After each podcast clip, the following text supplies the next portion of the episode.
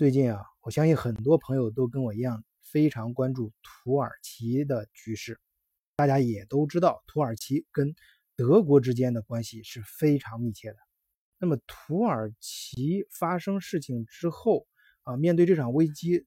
德国到目前为止他的所作所为呢，可以概括为四个字儿，那就是光说不动。无论是之前政府发言人对外的。啊，这种说法啊，包括前面德国中央银行行长啊对外的一些言论，包括默克尔本人对欧盟的一些呃呼吁啊，但这些仅仅是停留在嘴皮上，并没有实质性的行动。那么在土耳其这边呢，其实他最关心的是，我不管你说什么，你能不能先给我点钱呢？我现在这个货币贬值这么厉害，国内。各方面又遭到美国的贸易战的这种制裁，那能不能给兄弟点钱，让我渡过难关？这德国还没动呢，欧盟预算负责人 Peter Oettinger 啊，这个人他今天就放话了，明确的拒绝了德国帮助土耳其摆脱经济困难的想法，说这德国现在经济上遇到困难，大家都知道，他确实也需要帮助，但这个钱。不应该由德国来出，这也不是德国的任内之事。这应该谁干呢？应该国际货币基金组织去做这事儿。咱们在新闻上经常看到的那个 IMF，那你想，他是欧盟管预算的人，那在欧盟那是一个可以说是说话非常重要啊，很算话的这么个人。他的发言应该是啊，之前跟德国私下里啊通过气儿的。那么德国是不是真的就不管土耳其了呢？我觉得有些时候呀，这个有些话，特别是呃德国夹在土耳其和美国之间，他肯定他现在作为可以说是作为欧盟的带头大哥吧，是肯定不能跟美国闹翻的。有些话呢是不能通过政府的口吻说出来的。那么我们就嗯可以看，也是我个人注意到的一个报道。是德国 RND 这个媒体对外发出的，他对德国的前外交部部长加布里尔进行了专访。这个西格玛加布里尔啊，这个人熟悉德国的人一定不陌生。我个人呢，啊，跟他也确实之前我在柏林工作的时候，跟他在一次呃就活动上吧，比较重要的这种活动是西门子组织了一次活动，我们还真是见过面。当然我是属于是。仅仅是入门 有门票的那个级别，人家是就是说第一嘉宾，当时保镖围着他去，然后但是他讲完话之后，保镖就就就不怎么管了，然后在酒会上，啊，他就很随意的走来走去，我还真是上前跟他搭了一下讪，但只能说是我是个人情愿的，我绝对没有说是抬高自己什么的，这种我是那时候身非常渺小，其实就是呃给人家能能能打个招呼，哎，就就我就觉得很不错了。这个人呢，他非常是一个。呃，就是我的直观，就是面对面这种感觉，就是其实是一个呃，看上去挺有挺有情怀的一个人，不是很有架子，而他体型啊，就是稍稍有点，呃，不是稍有点，就比较偏胖，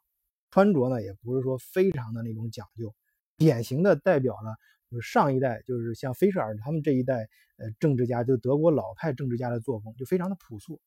没有什么官架子，他从。二零零九年到二零一八年三月，就今年上半年刚刚才就是呃，就从国家呃副总理的位置上退下去。他当时他在这个期间呀，也担任过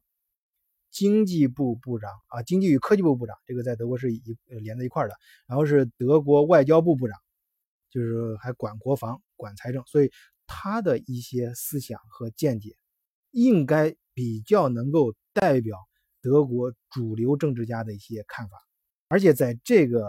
非常尴尬，就是德国非常尴尬的这个状态下呢，通过这样就是呃的一个，就是我们说是算是德国退休高官吧，啊，以他的嘴吻去讲出来，对媒体发出来一些声音，哎，可能会更合适，既能够让大家理解德国现在的一些想法，同时也给政府啊。留下了一个余地，什么余地呢？让政府可以有时间去看一看舆论，啊，是舆论有一个什么反应，然后国际上的风向是怎么回事儿这样的话，他在后面政府进行实质性操作的时候，啊，就就不会那么拘束。由于没有了之前这个政府高官啊，像副总理啊、外交部长呀、经济部长这种身份的限制呢，加布里尔的这在对媒体这个说话也非常的大胆，一开始就很直截了当的警告德国和欧洲将面临严重的安全风险。这上来这句话什么意思？就是点明了，就是我们对土耳其的态度，我们为什么要救土耳其？他的这个逻辑啊，其实非常的朴素啊，你看。美国离咱们还远着呢，在它离土耳其也远着呢。言下之意就是土耳其挨着咱们呢。那土耳其如果踌躇不前，或者是这个无论政治和经济发生倒退的话，那咱们欧洲人是要付出代价的。倒霉的是咱们，他不是离远离咱们的美国，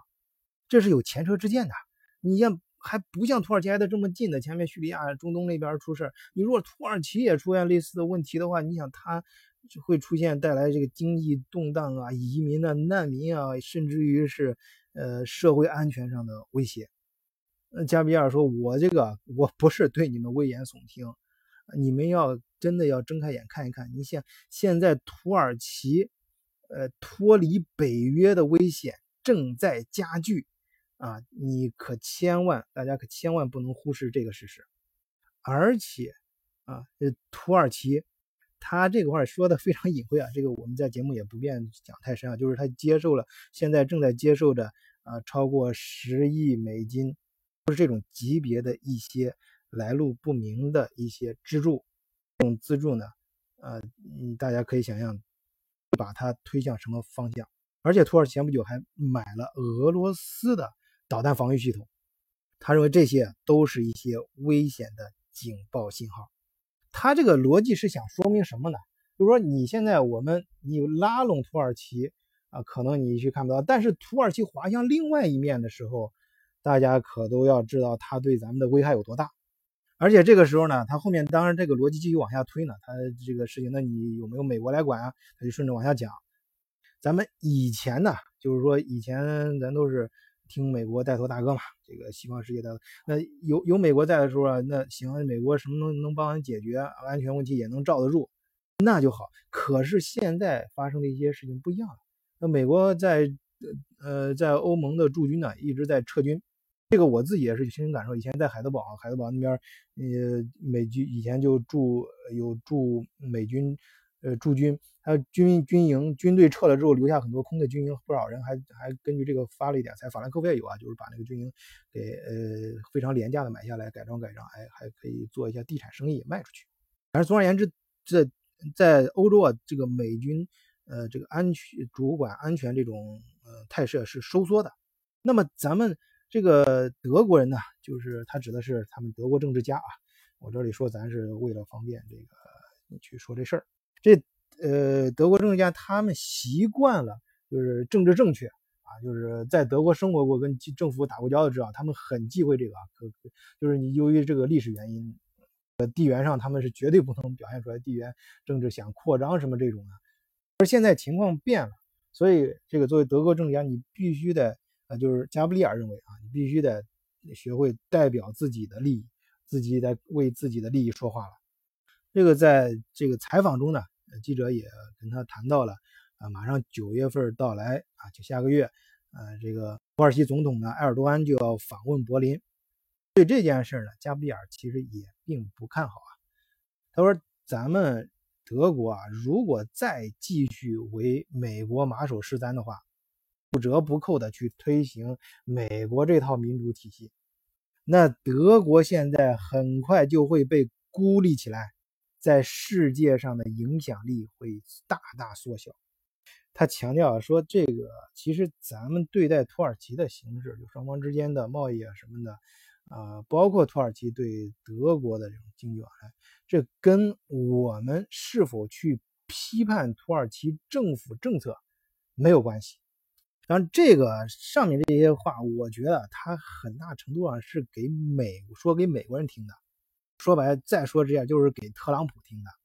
因为我记得很清楚，去年这哥们儿在参慕尼黑参加欧洲安全会议的时候，就是对特朗普特别不满，就是他啊，就是说你，我记得很清楚，当时他的原话大致就是这样说：说我我们到底这个这个美国作为咱们的这个精神领袖啊，他他到底最近是咋了啊？就是我们以后是要整天看你的推特呢，还是去看美国这个正式发出的白宫的这种国情咨文？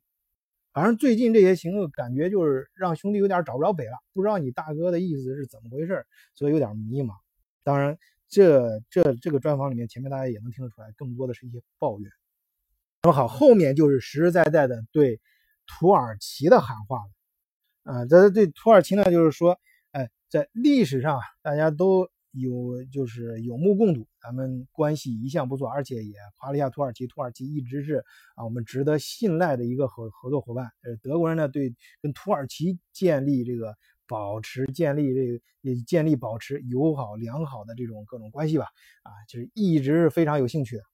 但是最近为什么 光说不动呢？当然这个是我加上的啊，他和他里面肯定不会这样子评价德国政府啊，就是说你土耳其呃要想。呃，得到这个在这最近这件事上，德国更多的一些行动的话，那么需要你那边怎么办呢？主动一些嘛，你主动一些往前走一步，我这个德国我这边也好说话嘛，跟周围这欧盟的小兄弟啊，包括跟美国那边也好交代。而且最后还强调了一些大方向，后面就说的有点有点激动，有点带情怀的这个感觉啊。就说这个土耳其一向是我们德国人值得信赖的一个合作伙伴，而且在我们这个这个时候我加上啊，他觉得在他们眼，在德国人眼里，我觉得是他是这个意思啊，他他没有说在德国人眼里，但我觉得是德国人认为啊，土耳其其实就是欧洲人嘛，啊，就是咱们欧洲的一部分，这也他努力在欧欧盟里面推行，想把土耳其拉进来的原因，而且相信就在土耳其啊，这个不管在哪儿吧。这个土耳其大部分土耳其人也不会忘记啊，咱们这个就是德国跟土耳其啊，在曾经相互帮助的那些日子。由此呢，我们可以看出啊，德国在官方上它是一个非常尴尬的局面，不好出手啊。但是呢，他对土耳其又通过各种渠道喊话，让土耳其也表示一下啊，你不要滑向另外一边，还要往我们这边来靠。但是需要你主动一些。那么好，今天就先聊到这里，谢谢大家，再见。